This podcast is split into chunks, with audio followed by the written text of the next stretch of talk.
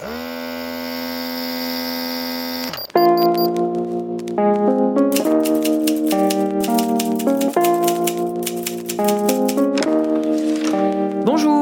c'est à vous.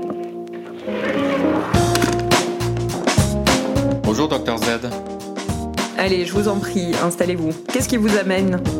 Je viens pour une consultation, une consultation littéraire. Je suis le docteur Z et je reçois des auteurs dans mon cabinet pour un podcast médico-littéraire. Je suis médecin, addict à la lecture et à l'écriture, à l'écoute des écrivains et des écrivaines. Ausculter leurs derniers romans, prendre le pouls de leur passion, examiner leur processus créatif afin de vous délivrer une ordonnance littéraire. Voilà mon autre serment d'Hippocrate. Placebo ou pas, j'espère que ces consultations littéraires vous feront le plus grand bien.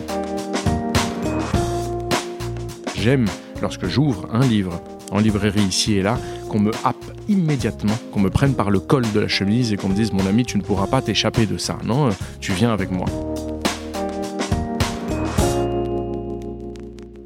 Bonjour, je reçois aujourd'hui, en ce 12 octobre 2022, dans mon cabinet littéraire, Miguel Bonnefoy, un patient de 35 ans, pour son livre L'Inventeur, édité chez Rivage Éditions. C'est l'histoire d'Augustin Mouchot, un inventeur génial de la fin du 19e siècle qui découvre l'énergie solaire avant l'heure. Bonjour Miguel Bonnefoy. Bonjour. Alors, nous organisons traditionnellement notre consultation en trois temps le classique interrogatoire, l'examen clinique et la conduite à tenir thérapeutique. Alors, je vais commencer par l'interrogatoire. Votre nom, Miguel Bonnefoy, authentique ou pseudonyme? Euh, Absolument authentique. Et tout le nom en entier, c'est Miguel Rodrigo Cristóbal Bonnefoy Borjas. Tout à fait authentique. Super. Et pourquoi vous avez préféré euh, choisir votre nom euh? J'ai choisi en effet le nom de Bonnefoy. J'avais hésité pendant un moment de prendre le nom de famille de ma mère, Borjas. Et je me souviens en avoir parlé avec euh, Maëlys de Kerangal dans un train où je lui avais dit il y a déjà Yves Bonnefoy, l'immense Yves Bonnefoy. Et je pense que signer Bonnefoy est une sorte de suicide littéraire. Elle m'avait dit je pense que tu devrais signer Bonnefoy et jusqu'au jour où on demandera à Yves Bonnefoy si il est ton grand-père. Parce que souvent on me demande si moi je suis son petit-fils. C'est beau ça. D'accord. Donc grâce à Maïlis de Carangal, euh, on est resté sur l'authentique. Absolument.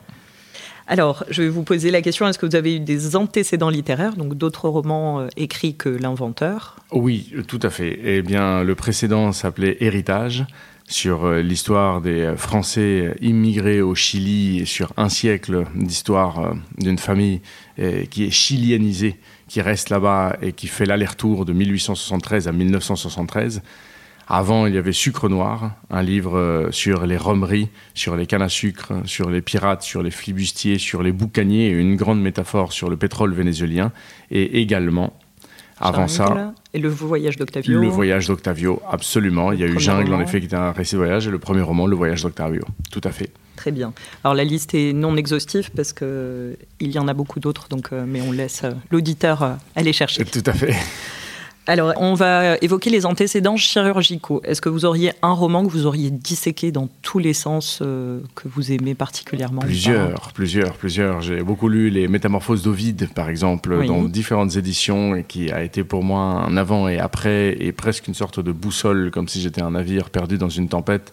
Je pense également au Parfum de Souskin, qui est un livre que j'ai relu au moins 47 fois, parce que je le trouve ah tout à fait parfait dans sa forme, dans son style. Tout est aligné. Je pense également à Cent ans de solitude de Garcia Marquez, qui a été bien sûr euh, un des romans phares qui ont été fondamentaux dans ma vie. Et oui, d'ailleurs, si je puis me permettre, Héritage, c'est le Cent ans de solitude moderne. Mm. Et, on y retrouve. Euh, enfin, moi, j'ai adoré retrouver cet univers de Gabriel Garcia Marquez. Tout à fait, merci beaucoup. Je, pense qu'il y avait aussi beaucoup une influence de Isabel Allende avec La Maison aux Esprits pour, euh, mm-hmm. pour Héritage, qui, elle, s'était énormément inspiré de Garcia Marquez, qui lui s'était beaucoup inspiré de Juan Rulfo, et donc j'avais beaucoup lu Pedro Páramo également. Et Pedro Páramo, enfin Juan Rulfo s'était beaucoup inspiré de Faulkner également. Donc finalement, ça qui est intéressant de voir qu'en littérature, finalement, tout le monde s'inspire de quelqu'un et que tu peux retrouver les racines en remontant dans l'histoire littéraire jusqu'à saisir la première sève, disons. Et est-ce que la première sève n'est pas, ne sont pas les récits fondateurs, comme l'Ancien Testament, comme la mythologie gréco-latine, comme le voyage de Gilgamesh, ou euh, tous, les, tous les récits qui, euh, qui ont bâti et ont dressé nos civilisations occidentales? Oui, et que vous évoquez souvent, qui sont vraiment euh, des grandes inspirations pour vous, notamment la mythologie. Oui, absolument, ce sont, des sources essentielles. Et je couve humblement et secrètement le désir de pouvoir écrire un jour un livre qui pourrait rassembler tous ces imaginaires, mais complètement réécrits, retransformés dans une sorte de grande métamorphose ovidienne, et en montrant comment on peut raconter exactement les mêmes histoires d'hier en faisant des allégories pour demain. On, est impatient de découvrir ça pour la suite. Quel est votre métier? Écrivain. Écrivain. Exclusivement écrivain. Vous arrivez euh, à vivre de votre plume. Absolument, absolument. Et aujourd'hui en France, c'est possible. Alors bien sûr qu'il y a beaucoup d'auteurs qui ne vivent pas de leur plume, et je suis désolé parce qu'ils ont énormément de, de, talent, énormément de génie, et c'est souvent une affaire de chance plus qu'autre chose. Mais entre les bourses, les résidences d'écriture, les euh, ateliers d'écriture, les rencontres littéraires qui sont payées, les avaloirs des maisons d'édition lorsqu'ils font la promesse d'un livre et y croient un petit peu, mhm. et bien sûr les, droits d'auteur que, que, tu peux avoir avec un peu de chance et qui peuvent relever. Il y a beaucoup de façons de pouvoir aujourd'hui, plus ou moins en France, mhm. vivre de, sa, plume. Et lorsqu'on parle avec le CNL, avec la Maison des écrivains, avec la SGDL, euh, il y a énormément d'institutions qui peuvent aider aujourd'hui des mm. jeunes à pouvoir exclusivement vivre de leur plume. Après, on vit plus ou moins bien, non En fonction aussi de, de, ta famille, en fonction de ton niveau de vie. Mais je pense qu'en France, c'est possible. Dans d'autres pays, c'est beaucoup moins possible. D'accord. Et vous, euh, vous avez dit atelier d'écriture Vous en. J'en ai fait énormément. Aujourd'hui, j'en fais un peu moins parce que je me rends compte que j'ai je prends beaucoup de temps à faire des, interviews, à faire des podcasts, à faire des euh, tournées dans les librairies et euh, également des festivals et des salons. Et donc aujourd'hui, si en plus je me charge d'ateliers d'écriture, ça va être euh, pesant pour moi parce que je veux également passer du temps avec ma famille. Mais je sais que on m'en propose très régulièrement et que je pourrais remplir mon année d'ateliers d'écriture. Et ça, ça peut être assez bien payé avec avec la région, avec la DRAC. moi, je fais beaucoup de résidences d'écriture également. Et, vous avez été euh, pensionnaire de la. Alors, il y a bien sûr la Villa Médicis à Rome, tout à fait, ça pensionnaire, et c'est un, bon salaire. Également à Berlin, au DAD, au DAAD, où j'ai été pendant un an, et pareil, c'est un, un, bon salaire dans lequel on te donne un appartement. Mais je pense aussi à la Maison Grac, je pense à la Fondation des Treilles, je pense à la Villa Marguerite d'Ursenard, je pense à la Facim, je pense à Marel euh, à Marseille, et il y en a tant. Ah de résidences d'écriture à Saint-Nazaire, dans lesquelles on peut passer vraiment beaucoup de temps à faire des résidences. Et ça, ça permet euh, d'avoir un petit peu d'argent de côté, de sortir de là avec un livre, de le proposer à un éditeur. Enfin, c'est possible aujourd'hui. D'accord. Bon, bah c'est bien, ça nous permet de voir un peu tout le panel euh, qu'on ne voit pas et qu'on imagine juste recevoir de l'argent de la parution d'un livre. Non, c'est ça. Il y a tout ce qui est, toute la constellation autour, d'un livre. C'est pas seulement le livre. Et j'insiste que c'est vraiment en France. Et là-dessus, euh, énormément de pays pourraient prendre exemple sur la France pour se rendre compte à quel point le patrimoine du livre est une colonne essentielle dans le temple culturel français. D'accord. Oui, d'ailleurs, on l'a vu pendant le confinement. tout à fait.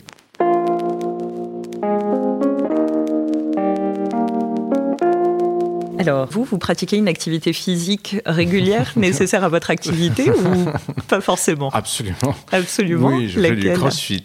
Ah, ah, bah dis donc, ça c'est costaud. Vous arrivez à être régulier? Absolument, oui, très régulier. Oui. J'ai découvert euh, le crossfit à Berlin et avec euh, des crossfit allemands. Et ouais, ce sont des, machines. Et depuis, en effet, je, continue à en faire énormément.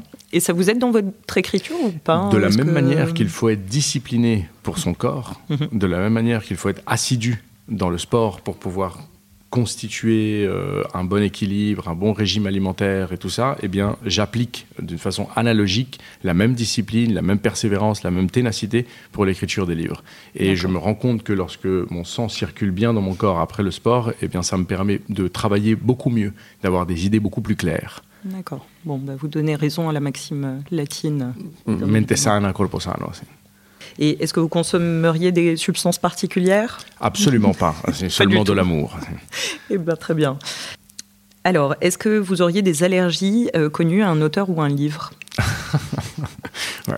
C'est pas une question piège, vous pouvez ne pas en avoir. Hein. non, non, comme tout le monde, je n'ai pas réussi à lire l'Ulysse de James Joyce, mais bon, ça c'est un, grand classique.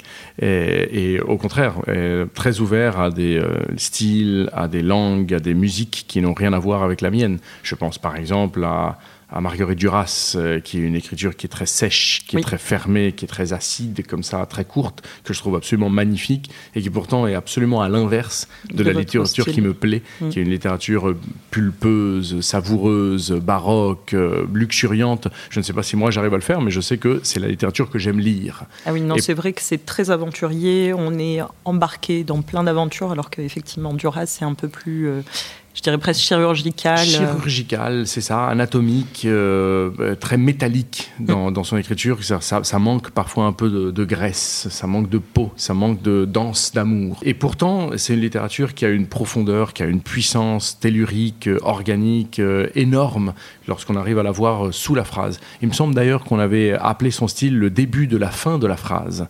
Ah comme si en ah effet, au début de la phrase, on était déjà à la fin de la phrase. Et il se trouve que moi j'aime l'inverse. J'aime lorsqu'on commence une phrase de savoir qu'elle n'aura aucune fin et que la, seule fin qu'on trouvera dans la phrase sera euh, peut-être le point final du roman, mais pas de la phrase elle-même. Et, j'observe, par exemple, puisqu'on parlait de Isabel Allende, de Garcia Marquez ou même de Faulkner, qui sont plus ou moins dans, dans le même mouvement, il s'était presque mis le devoir de pouvoir intégrer une mini ou une micro-histoire à l'intérieur de chaque phrase. Comme si chaque phrase du mm. roman était une minuscule petite histoire qui racontait déjà quelque chose, et ceci en 500 pages. Donc ça fait en effet qu'à l'intérieur d'une même grande histoire que tu as racontée, il y en a mille petites, un peu comme un système presque de, mosaïque. Oui, aussi. Oui. et dans lequel tu te retrouves en effet à avoir plein de petits carrés qui ont chacun une histoire à raconter. Et lorsque tu regardes l'ensemble, tu as une fresque. une histoire, euh, oui, c'est pixelisé. C'est ça, pixelisé. Voilà, c'est ça. C'est une sorte de littérature pixelisée. D'accord. Le traitement de fonds littéraires que vous prendriez, hein, des auteurs ou des ouvrages qui vous suivent, alors peut-être que vous les avez évoqués au début avec Covid, euh, c'est à peu près cela. Il n'y en a pas un que vous traîneriez tout le temps dans votre sac Un livre que je traîne euh, tout le temps dans, le sac Alors je traîne euh, rarement un même livre dans le sac, ah puisque j'essaye en effet de, sans cesse être en train de, ramifier, de diversifier, d'étendre le nuancier de mes lectures. Mais j'ai pourtant mon petit carnet tout le temps sur moi, mon Moleskine dans lequel je note sans cesse des idées euh, à la hâte pour ne pas les perdre. Hier mm. soir, par exemple, quelqu'un me parlait euh, d'un fauteuil qui avait euh, un bleu couleur pan. J'ai trouvé ça très beau, la couleur pan. Je n'avais jamais imaginé la possibilité d'avoir une sorte de couleur pan. donc tu le notes dans un coin en disant fauteuil capitonné couleur pan. Et allez savoir à quel moment ça va sortir. Peut-être pas pour le prochain livre, peut-être pas pour celui d'après, mais c'est une sorte de, minuscule petite pépite d'or que tu mm. as trouvé dans le tamis de la vie et que tu finis par remettre à un moment ou à un autre sur un diadème qui va apparaître ici ou là et peut-être encore métamorphosé. La phrase elle-même, le fauteuil capitonné couleur pan, point, n'a aucun intérêt. Mais si tu la maries avec une autre idée que tu vas peut-être trouver deux jours plus tard dans une autre conversation, dans un livre ou dans un film, eh bien ça te donne un beau croisement et tout à coup ça donne du sens à ce moment-là. Et c'est en effet ce qu'on appelle, il me semble, un texte, c'est-à-dire de tisser oui, vous êtes un magicien en fait. Vous prenez un peu tous les ingrédients et à un moment, Exactement. la magie opère. C'est tout à fait ça. Avec le champ lexical de la cuisine, par exemple, les ingrédients, c'est plus ou moins la même idée. Avec le champ lexical du textile, puisqu'on prend euh, différents fils de, coton, de, polyester et de matières euh, étranges de chanvre, et tout à coup, ça peut donner un pull. Et c'est exactement la même idée. C'est-à-dire prendre des éléments qui sont autonomes, indépendants les uns des autres, et les euh, rassembler pour en faire une même histoire. Mm. Et ça, sans doute, c'est ce qu'on appelle le texte étymologiquement textile. D'accord. Et sur le carnet, le Moleskine, oui, j'avais entendu que vous le traîniez même dans la jungle euh, lors de votre périple de trois semaines et que ça intriguait euh, beaucoup les, les, locaux de ce jeune homme avec son petit crayon et son cahier. Je me disais en 2022, le nombre de gens qui me disent Ah ben non, moi je traîne plus du tout de carnet parce que je le perds. Je prends euh, mon téléphone, avec le système notes. Les notes, ouais. Et ça, non Vous, arrivez à résister, c'est Oui, tout à fait. Moi, je n'utilise pas du tout les notes. Je, ne saurais pas écrire un livre euh, dans les notes. Il n'y a pas longtemps aussi, euh, une amie me, disait qu'elle utilisait beaucoup le dictaphone du mhm. téléphone, donc elle s'enregistrait non, comme une sorte de livre audio. Et je trouvais ça très beau aussi d'avoir déjà la phrase dans ta tête et, de pouvoir immédiatement la, poser euh, dans ton dictaphone pour ensuite la passer au propre. Je trouve ça magnifique. Moi, je reconnais que à l'ancienne, j'ai encore mon stylo, mon petit carnet, exactement, et je me mets à noter des choses, encore une fois d'une façon très désordonnée, mais ensuite j'y vois une sorte d'ordre qui commence à se faire d'une façon magique et qui me structure la pensée. Et en ce qui concerne le Moleskine que je traînais dans la jungle, comme vous le dites si bien, eh bien, j'avais pratiquement tout le livre, puisque c'était un récit de voyage dans ce Moleskine. Et lorsque je suis revenu en France et j'ai commencé à écrire et à passer au propre dans l'ordinateur pour pouvoir composer ma structure narrative, je me souviens que j'étais en pleine promotion du voyage d'Octavio, que je prenais énormément de trains à ce moment-là, et que lors d'un voyage, j'ai laissé sans le vouloir, le Moleskine dans le train. C'était ma question, ça. C'était le risque du Moleskine. Le risque de le perdre. Et là, vraiment, je l'ai laissé en effet, euh, voiture 7, euh, place 63, je m'en souviens très clairement, en me disant Seigneur, comment c'est possible? J'ai écrit à la SNCF. Et oui, parce qu'ils ont un service d'objets trouvés. Ils ont un service d'objets trouvés. Donc j'ai écrit pendant deux semaines, j'ai écrit en leur disant Je vous assure, c'est un petit carnet rouge, vous ne pouvez pas le perdre. Il y a à l'intérieur quelque chose de précieux qui est mon prochain livre. Sans, sans ça, je ne saurais pas comment l'écrire. Et, peut-être un mois plus tard, j'ai reçu par la poste euh, chez moi euh, un courrier de la SNCF avec euh, le Moleskine à l'intérieur et une petite note oh. qui disait euh, Bon courage pour le livre, j'espère que vous aurez l'élégance de nous envoyer un exemplaire une fois qu'il sera publié. Génial, ils auraient même mérité la dédicace. C'est ça, oui, oui. Ah, la SNCF, virgule, voiture 7, place 63. Pour les loyaux services. c'est ça, c'est ça. Votre remède littéraire contre le blues, est-ce qu'il y a un récit, un auteur que vous aimez euh, retrouver dans ces moments-là? Alors il y a bien sûr euh, certains textes qui te redonnent du bonheur et qui te font libérer de la dopamine, de la sérotonine dans le corps et qui tout à coup peuvent être un garde-fou, une barrière face à des tristesses ou des mélancolies qui peuvent t'atteindre.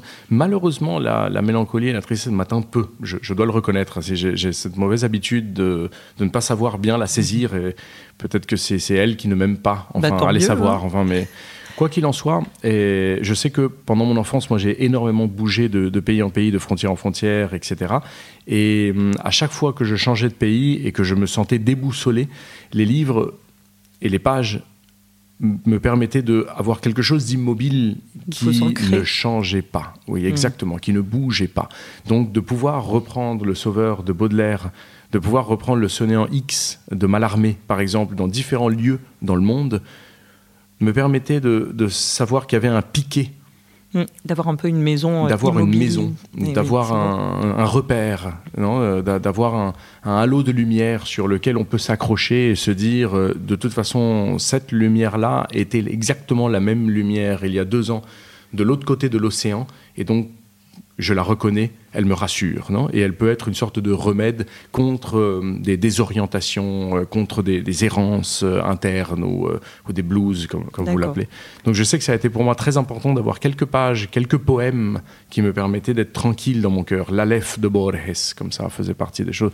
La Continuidad en los parques de Cortázar, ils font partie comme ça des textes que j'aimais relire pour me rassurer. Et, peut-être aussi, euh, c'est pour ça que ça vous fascine, je me fais la, le lien, euh, ces personnages un peu euh, tristes, parce qu'on hmm. verra que Auguste Mouchot est plutôt lugubre, mais du coup, c'est bien, ça contraste vraiment avec ce que vous êtes, de ne pas être atteint justement par ces mots à lui. Tout à fait. Un être lugubre et terne, et, mais d'un autre côté fasciné par le soleil. Donc je pense que s'il n'avait pas été fasciné par le soleil, s'il avait été fasciné, je ne sais pas, bah, par le vent ou par l'eau, je n'aurais peut-être pas écrit sur lui, parce que ce n'était pas l'inventeur qui m'intéressait, c'était vraiment cette espèce de, jeu de croisement entre un homme qui est en noir et blanc et qui s'intéresse à la lumière, un homme qui est froid qui s'intéresse à la chaleur. Enfin, c'était mm. parce qu'il voulait aller vers le soleil que je trouvais ça fascinant. Mm. D'ailleurs, en ayant consulté votre dossier, moi j'avais euh, fait un diagnostic et je trouvais que ce titre était un curieux destin. Euh, parce qu'à la lecture de ce roman, j'ai aimé vos talents de conteur. C'est vrai que c'est un terme qui revient souvent par rapport à vos écrits, euh, qui narre cet Auguste Mouchot, victime du mauvais timing, parce que, alors il a eu des honneurs hein, qui ont été reçus à son époque entre Napoléon III le fait de figurer à l'exposition euh, universelle de 1878. Euh, il va mourir dans le dénouement et l'oubli total, euh, jusqu'à cette rentrée littéraire où vous, vous l'exhumez de l'oubli, pour notre plus grand bonheur. Alors, c'est vrai que c'est un personnage presque mythologique et, comme on le disait, lugubre, euh, alors que son invention est solaire. Il est chétif et maladif, je confirme, foi de docteur, j'ai lu dans le détail toutes les pathologies, qui contrastent avec sa longévité euh, fascinante. Euh, vous le dites en faisant des prolepses, en disant en plein milieu du livre, et ça c'est vrai que c'est une super technique que vous avez, j'ai vu qu'en librairie vous, vous l'évoquiez en disant que c'était important pour vous de disséminer un peu comme ça des petits teasers dans le texte. Donc vous dites en plein milieu, euh, bah, il va mourir à 97 ans, donc euh, on se calme et on se dit, bon, il va pas mourir de suite, euh, on a encore le temps de le suivre. Donc c'est vrai que c'est un fou de l'astre lumineux dans une époque de charbon, et c'est un peu voilà les contrastes que vous évoquiez. Et ça a été aussi un malchanceux, vous l'évoquez aussi dans les recherches que vous aviez faites et sur les petits éléments que vous avez pu trouver comme météo peu clémente, sur une petite phrase qu'il aurait notée dans son ouvrage et que vous, vous avez développé de façon romanesque, et ça, c'est votre euh, superbe travail. Il est aussi béni des dieux. Enfin, je trouve qu'il a pas de chance, mais il a énormément de coups du destin et de coups de pouce euh, qui arrivent toujours euh, tomber du ciel. On se dit que c'est incroyable, et ça, c'est vrai que vous le dites souvent, de dire il est beaucoup plus fabuleux que la fiction peut l'être. Enfin, sa réalité est fascinante, et il y a des fois, je me disais, il faut que je diminue un peu ce qui se passe, parce qu'on ne va pas me croire, alors que c'est authentiquement vrai.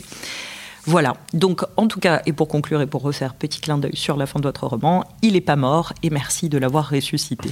donc on va terminer l'interrogatoire par une question de savoir qu'est-ce que vous auriez là sur votre table de chevet actuellement comme lecture?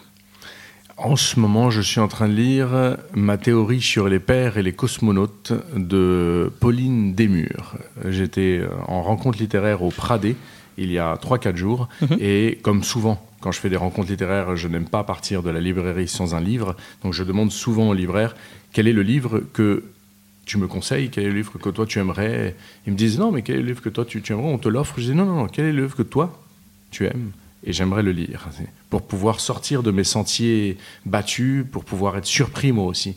Et cette libraire m'a dit écoute, nous avons un très grand coup de cœur à cette rentrée littéraire qui est celui de Pauline Desmurs. Euh, Ma théorie sur les pères et les cosmonautes, publié chez De Noël. Le voici. Donc en effet, je suis en train de le lire. Je, trouve ça très intéressant, euh, très vif, euh, très rapide, euh, très fougueux, très fulgurant. Donc curieux de savoir comment ça va continuer. D'accord, on remercie la librairie du Pradé alors. Exactement, c'est ça, les mille paraissent.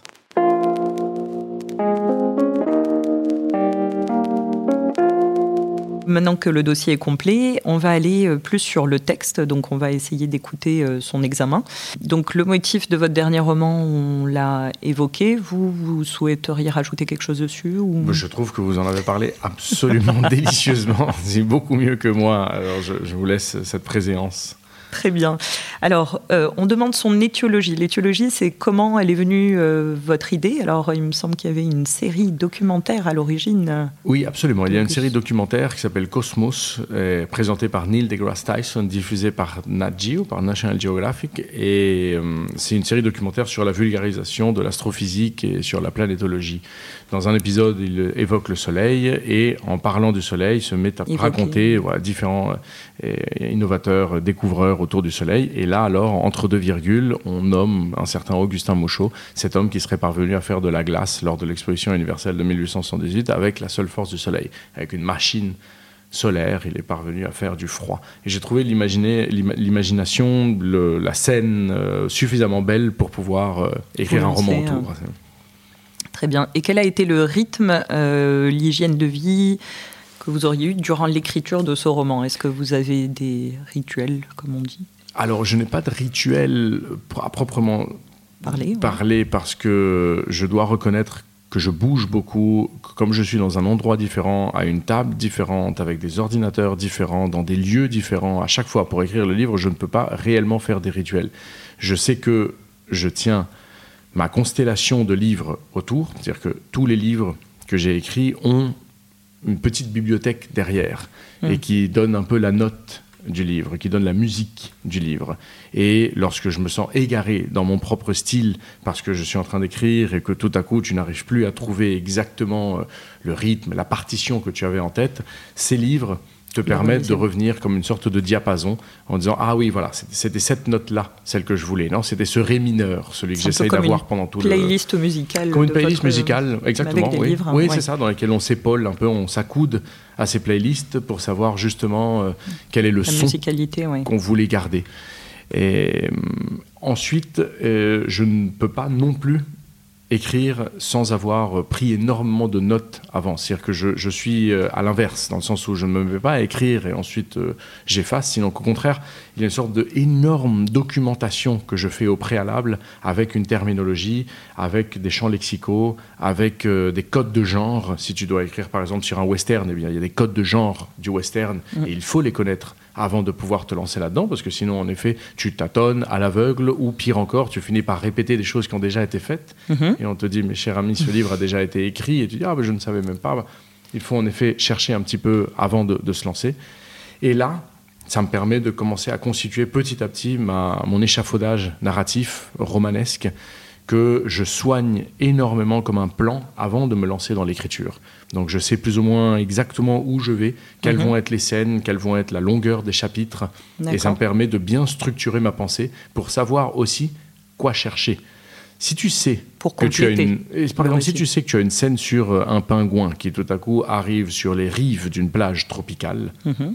ça fait en effet que tu te lèves la journée, que tu parles avec les gens, que tu fais des lectures, que tu entends des chansons, que tu as des conversations, et que tu as un filtre dans ta tête qui essaye de saisir justement ces bruits confus du monde pour pouvoir nourrir cette scène du pingouin qui va arriver sur la plage tropicale.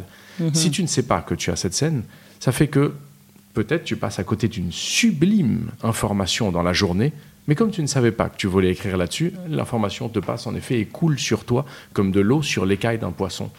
Alors, je, pardon, je me permets de vous interrompre parce que je trouve que on va, c'est le petit clin d'œil de la phrase qui ressort, que vous ressortez souvent, donc je me permets de la sortir de Pasteur par rapport à l'inventeur, mhm. de dire qu'effectivement les inventions n'arrivent qu'aux esprits préparés. Donc finalement, vos idées n'arrivent que tout à fait ça. avec votre filtre. Les, les inventions n'arrivent qu'aux esprits préparés. Il me semble qu'il dit aussi le hasard n'arrive qu'aux esprits préparés.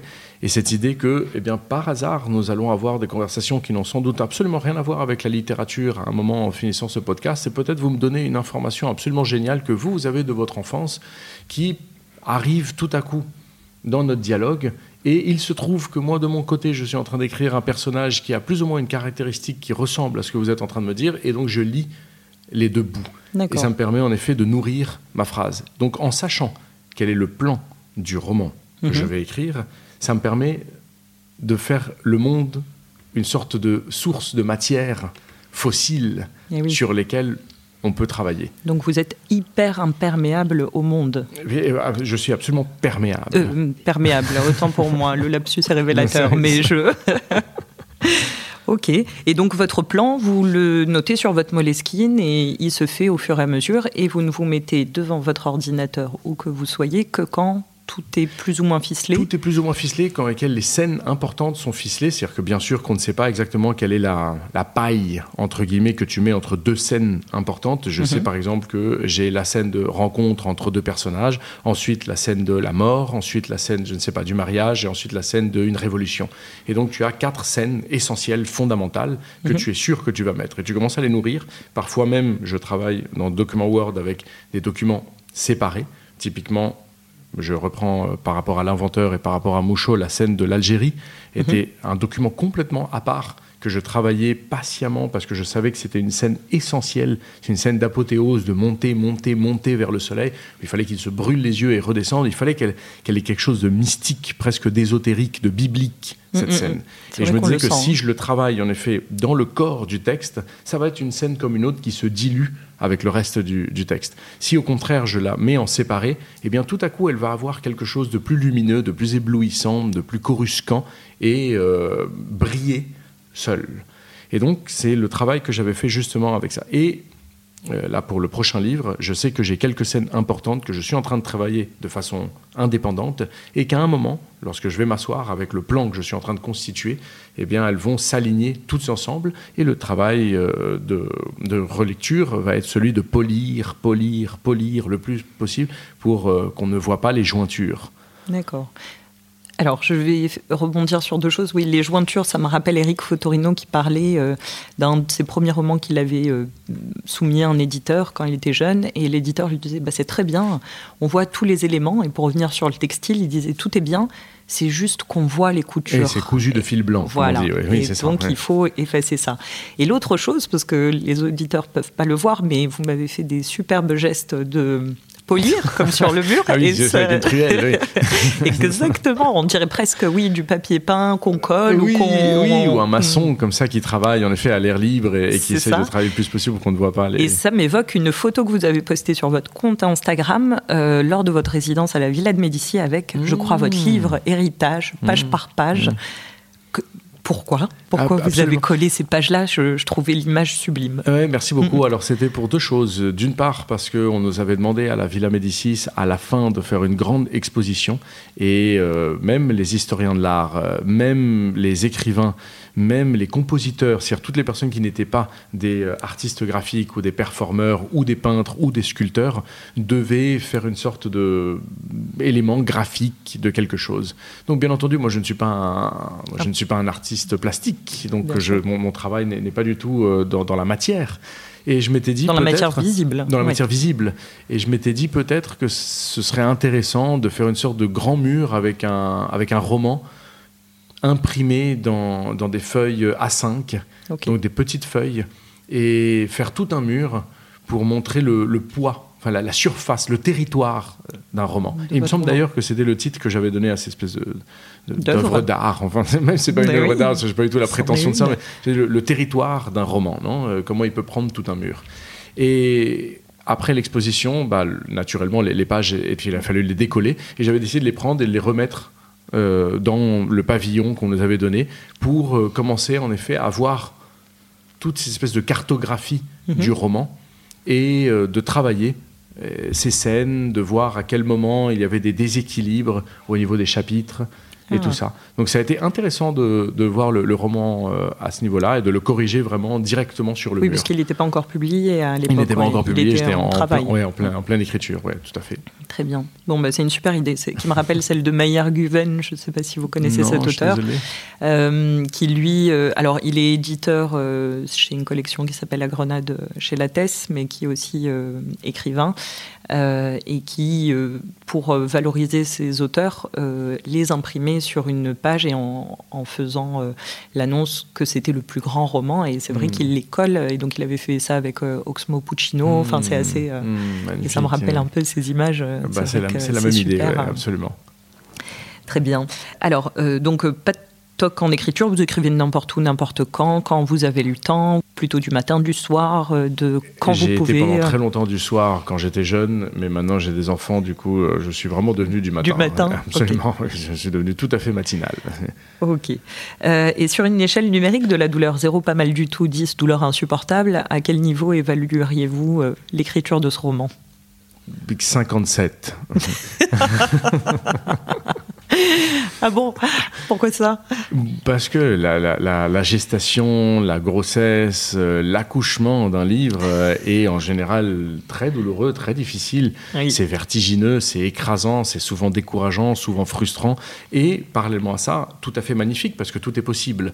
Donc il y a un côté euh, déicide c'est-à-dire qu'on est en train de tuer un dieu, mhm. puisqu'on est en train de, travailler une un imaginaire qu'on s'est fait qui est divin, qui est céleste, puisqu'il n'y a que toi qui l'as dans ta tête et tu t'imagines un livre parfait. Et tu dois faire le deuil de la perfection en l'écrivant parce que tu te rends compte que tu réduis, réduis, réduis, que tu enlèves une scène, que finalement la scène que tu avais imaginée qui était explosive, sublime et électrique, bon, non, finalement c'est deux pages, euh, allez, ça vaut lisible, enfin. Donc tu dois faire une sorte de deuil de perfection, tu, tu tues un dieu que tu imaginais immense. Et d'un autre côté, bah, tout est possible, c'est-à-dire que, euh, eh bien, à tout moment, Lorsque tu es en train de travailler ton texte, il peut encore changer.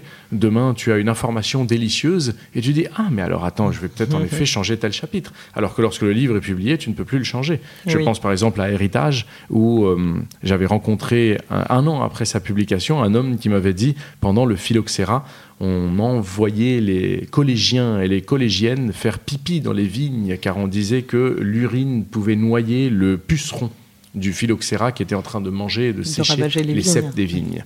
Et je m'étais dit, mais quelle belle scène ça aurait ah donné ces gamins en file dans, dans, les pentes des vignes en train de tous faire pipi ensemble pour sauver le vin français. Je m'étais dit, ce serait absolument magnifique comme scène. Hélas, je n'avais pas eu cette information pendant l'écriture et je me suis rendu compte dans les faits que le livre, bah, fatalement, est moins bon. Alors que pendant l'écriture, du, livre, tout est encore possible. Et ce genre d'information, tu remercies la personne, tu dis, eh bien ça, je vous le vole. Non Comme on dit, le talent emprunte, le génie vole. Ça, je vous le vole, je vais le mettre dans le livre parce que ça va nourrir le livre. Donc tout est encore possible pendant les gestations. C'est pour ça que c'est un moment qui est assez beau. C'est à la fois frustrant, vertigineux, où tu dis, je n'y arriverai jamais. Et d'un autre côté, non seulement je vais y arriver, mais en plus, ça peut être immense. Et dans cette espèce de contraste intérieur, non, on, oscille comme un pendule de droite à gauche entre, comme disait Schopenhauer, l'ennui et la souffrance. Et qui fait des variations euh, douloureuses.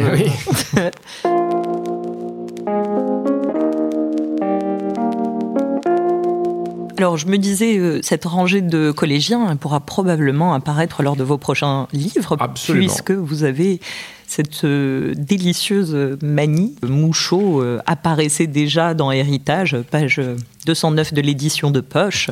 Héritage est apparu quand même avant euh, l'inventeur, mais qu'on a aussi le voyage d'Octavio, on a le personnage Octavio qui revient dans votre inventeur. Et donc ça, c'est votre petite marque de signature. Ça me fait penser à Clapiche qui se met en scène dans chacun de ses films, enfin, qui est toujours un petit personnage, mais il y a toujours ce petit fil conducteur.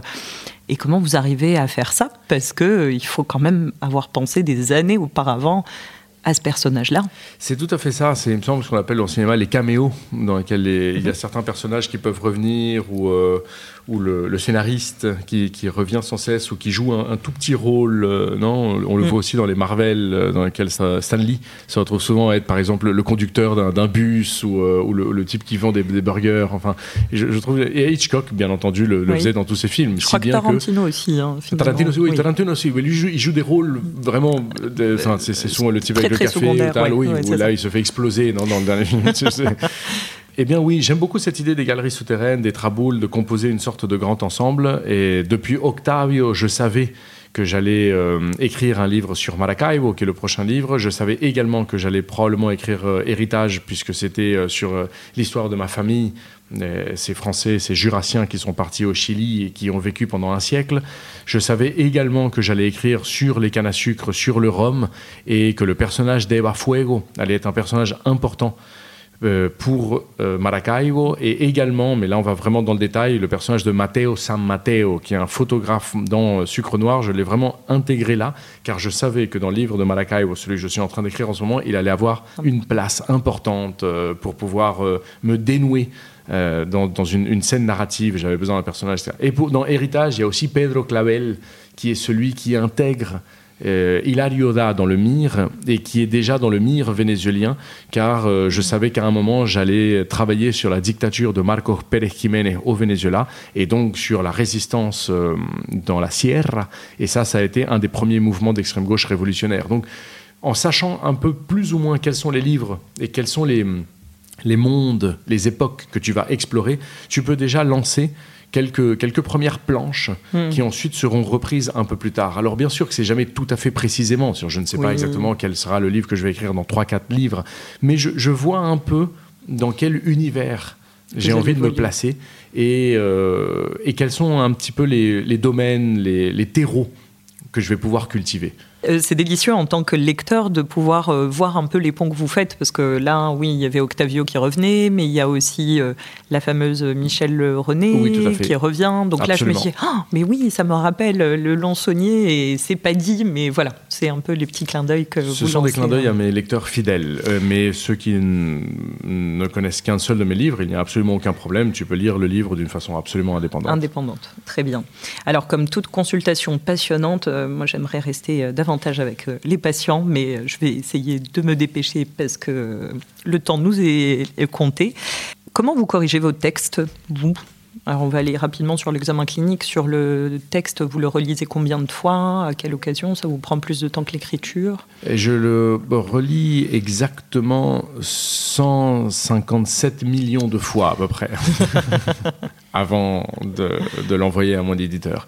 Je le relis sans cesse. Et je suis un écrivain très lent. C'est-à-dire que la phrase, la page, où le chapitre doit être euh, quasi impeccable, quasi avant. impeccable avant de continuer. Je n'arrive pas à faire des, premières longues versions euh, et ensuite ah revenir Donc vous avancez par petits bouts. Voilà. Euh, Je pense à mon père, par exemple, qui travaille tout à fait différemment, qui est aussi écrivain, et aussi écrivain et romancier, et qui lui, au contraire, s'assoit, écrit cinq pages, va se coucher, se lève le lendemain, lit la dernière ligne qu'il a écrite la veille et se et continue en enchaînant pour. Euh, et au bout de 3-4 mois, il me dit écoute, je vais relire pour la première fois le, livre que je viens d'écrire pour voir un peu à quoi ça ressemble, mais je suis assez content déjà de. J'ai l'intuition, l'instinct que c'est bien. Mm. Moi, au contraire, c'est vraiment l'inverse. C'est-à-dire que je vais lire 50 000 fois la première page avant de commencer. Mes incipits sont essentiels pour moi. Je passe beaucoup, mm-hmm. beaucoup de temps à soigner les débuts de mes livres, car j'aime, lorsque j'ouvre un livre, en librairie ici et là, qu'on me happe immédiatement, qu'on me prenne par le col de la chemise et qu'on me dise mm. mon ami, tu ne pourras pas t'échapper de ça. Non, euh, tu viens avec moi. J'avais cette image en tête toujours. Quelqu'un m'avait raconté ça et ça m'était resté vraiment tatoué dans la mémoire. Il m'avait dit lorsqu'un lecteur s'assoit avec ton livre, il va ouvrir la première page, il est assis à un café, il va prendre la petite tasse de café pour boire, va lire la première page en approchant la tasse de ses lèvres et finalement ne va pas prendre le café, car euh, il va être plus intéressé par ce que tu dis. Deuxième phrase, troisième phrase, quatrième phrase. Il dit Ton travail, c'est que le café refroidisse dans sa main. Superbe image. Très Qu'il ne le repose pas, qu'il ne le boit pas. Qu'il soit tellement accroché par le livre que ça finisse par refroidir et qu'au bout d'un moment, au bout du deuxième chapitre, disent Eh bien, quelle histoire, je viens de rentrer dans une sorte de bulle onirique complètement folle. Ce café est froid, je le repose. Où, suis-je? Quelle heure est-il? Très bien. Alors, petit clin d'œil à l'acquis de Thomas Louis, à qui, qui avait repris cette notion de première phrase et vous disiez que grâce à un ami, votre première phrase est en fait votre deuxième initialement, mais que votre première de votre texte a disparu complètement. Tout et, à fait. Et que votre ami, vous avez fait une belle suggestion. Euh, Absolument. Mon ami euh, Nicolas Caro, euh, qui a écrit un très beau livre aussi, qui s'appelle Un, homme sans, histoire, absolument, chez JC Lattès, et qui est un homme tout à fait fascinant, passionnant, et je suis très admiratif de lui et qui, lui, en lisant le premier chapitre de l'inventeur alors qu'il était encore en gestation, m'avait dit Je pense que ta première phrase et la deuxième, réfléchis. Et moi, je l'avais regardé en lui disant Fasciste, n'as-tu pas honte Mais jamais un homme de mon calibre, etc. Et puis le lendemain, je m'étais rendu compte qu'il avait absolument raison. raison aussi, que moi j'avais tort. Donc on le remercie. Alors, et quand vous avez donné votre texte à votre éditeur, vous, vous étiez dans quel état Dans quel état vous trouvez d'ailleurs quand vous donnez ça? L'attention, elle est comment? Elle est au plafond ou vous êtes plutôt serein? Euh, Non, alors bien sûr qu'on sait instinctivement en général si le texte fonctionne ou pas. Alors bien sûr qu'on peut se tromper, euh, mais, mais je pense que ce serait faux de de la part de certains écrivains de, dire je n'ai absolument aucune idée de ce que va mm. penser mon éditeur. C'est-à-dire qu'en général, on, on voit si, ça fonctionne, si ça a été fluide ou pas, si, mm. si, si le, personnage a été suffisamment bien développé, euh, si le, le dialogue il est on, sent. D'autant plus que vous, vous le soumettez à vos amis. Euh, Moi, je le soumets, comme beaucoup de gens, à, certains, au jugement de certains amis, de la famille, de mon père, euh, en lui disant qu'est-ce que tu en penses? Donc, tu as déjà des premiers retours. Souvent, mm. lorsque deux, trois personnes te soulignent le même problème, c'est qu'en général, c'est un vrai problème. des personnes ne se connaissent pas entre eux, qui n'ont pas parlé entre eux, s'ils arrivent à la même conclusion. Mm, mm. C'est que souvent, c'est vrai. Et puis, en effet, lorsque j'ai donné l'inventeur, le manuscrit de l'inventeur à mon éditrice, je me souviens qu'elle a eu cette belle phrase j'ai dû lui donner le manuscrit fin septembre et de 2021. Mhm. Et elle m'a dit cette belle phrase Ah, le Goncourt n'a pas encore été donné cette année, nous avons encore du temps. Ah. Publions-le demain. Superbe. Mais d'ailleurs, euh, félicitations, parce qu'il est quand même dans des sélections euh, Tout prestigieuses. À fait. Euh, on va voir. Pour on croise les droits. On croise les doigts. Alors, je vais aller essayer de terminer rapidement sur la conduite à tenir thérapeutique. On sort toujours de chez le médecin avec une ordonnance. Hmm. Moi, je, recommande bien évidemment la lecture de votre roman et de vos romans, parce que Héritage avait tout autant apprécié. Euh, mais vous, est-ce que vous auriez des ordonnances littéraires ou des conseils à donner à des jeunes écrivains ou euh, Eh bien, euh, voyager, non, faites l'amour, brossez-vous les dents. et c'est bon pour la peau. Vivez pleinement. Taisez-vous, comme disait, comme disait le grand Hemingway. D'abord, taisez-vous, non, écoutez. Et, oui, oui, posez-vous réellement la, question à l'intérieur de vous-même, est-ce que vous avez une bonne histoire à raconter Et si oui, ensuite vous vous poserez la question de comment la raconter. Mais d'abord, est-ce que vous avez une bonne histoire à raconter? Très bien. Bah, en tout cas, merci pour cette très très belle histoire et à très bientôt. Merci beaucoup. Au revoir.